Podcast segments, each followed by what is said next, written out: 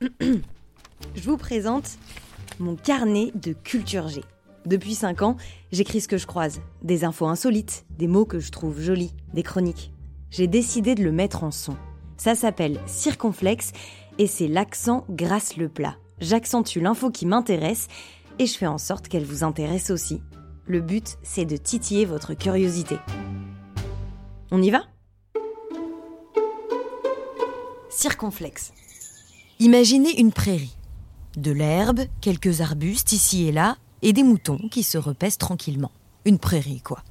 Sauf que celle-ci n'est pas une prairie comme les autres. Cette prairie-là se trouve à 2h30 de Dublin, dans les terres de Rathcrogan.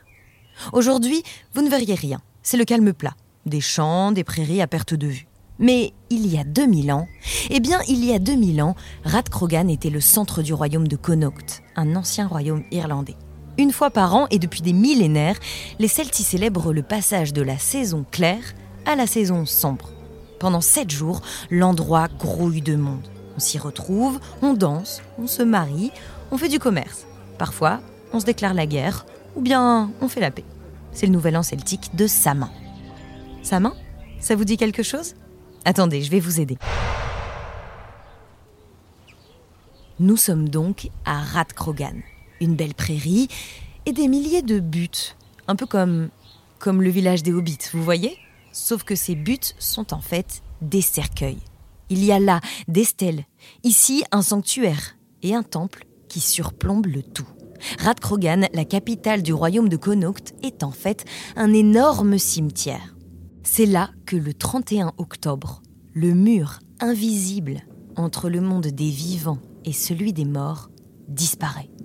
Plus précisément là, au bout d'une allée, au milieu d'un champ, à côté de deux arbustes. Là, dans ces prairies déformées par les tombes, il y a une grotte.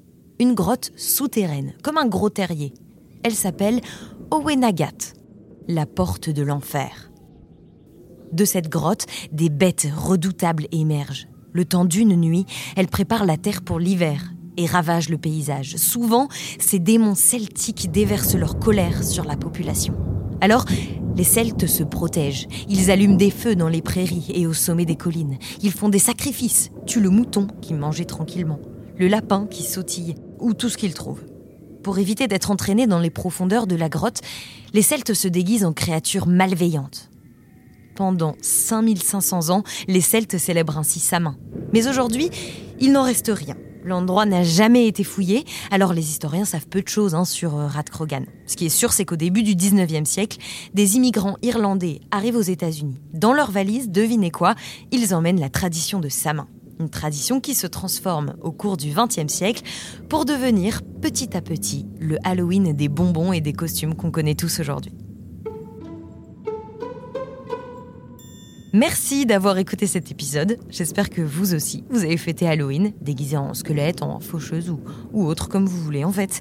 Allez, on se retrouve la semaine prochaine. Salut